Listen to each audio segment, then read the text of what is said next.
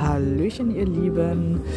Mit etwas Verspätung nun der Podcast von gestern. Und zwar Grüße vom bosnischen Bauernhof. Der Tag begann nach einer kurzen Nacht direkt mit vielen Aufgaben. Ich durfte her dem Herbergsbauern bei seiner morgendlichen Routine begleiten und unterstützen. Die Hühner freilassen, Hunde streicheln, die Kuh melken und Traktorfahren bildeten dabei den Hauptschwerpunkt. Nach getaner Arbeit gab es dann ein großes und deftiges Frühstück. Also ganz nach bosnischer Art.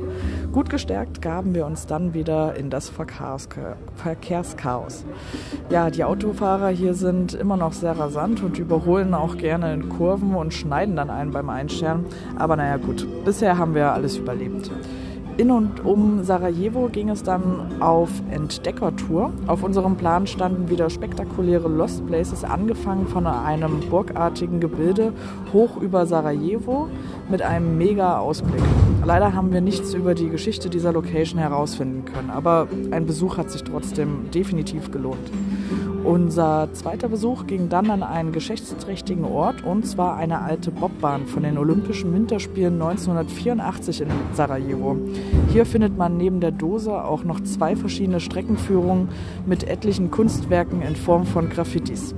Unser letzter Lost Place für heute hatten, hatte ebenfalls etwas mit der damaligen Olympiade zu tun und zwar ging es zum Hotel Igman.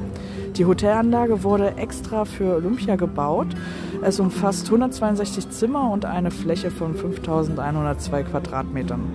Heute lässt sich der Charme von damals nur noch schwer erkennen, ähm, ja, da man hier nur noch quasi das Skelett des Gebäudes erkennen kann und keine Einrichtungen mehr vorhanden sind. Dennoch war es beeindruckend, diese große Anlage zu erkunden und ja, auch die Dose fanden wir hier nach etwas Sucherei und konnten sie dann signieren. Anschließend ging es dann weiter nach Mostar, wo wir uns auf die Suche nach einem Stellplatz für unseren Mikrocamper begaben. Und den fanden wir dann letztendlich auf einem Berg hoch über Mostar, wo wir dann auch in das neue Jahr reinfeiern konnten und ja, einen tollen Blick auf die Stadt hatten und quasi das Feuerwerk von oben bestaunen konnten. Ich hoffe, ihr seid alle gut reingerutscht und ja, wir hören uns wieder. Bis bald im Wald.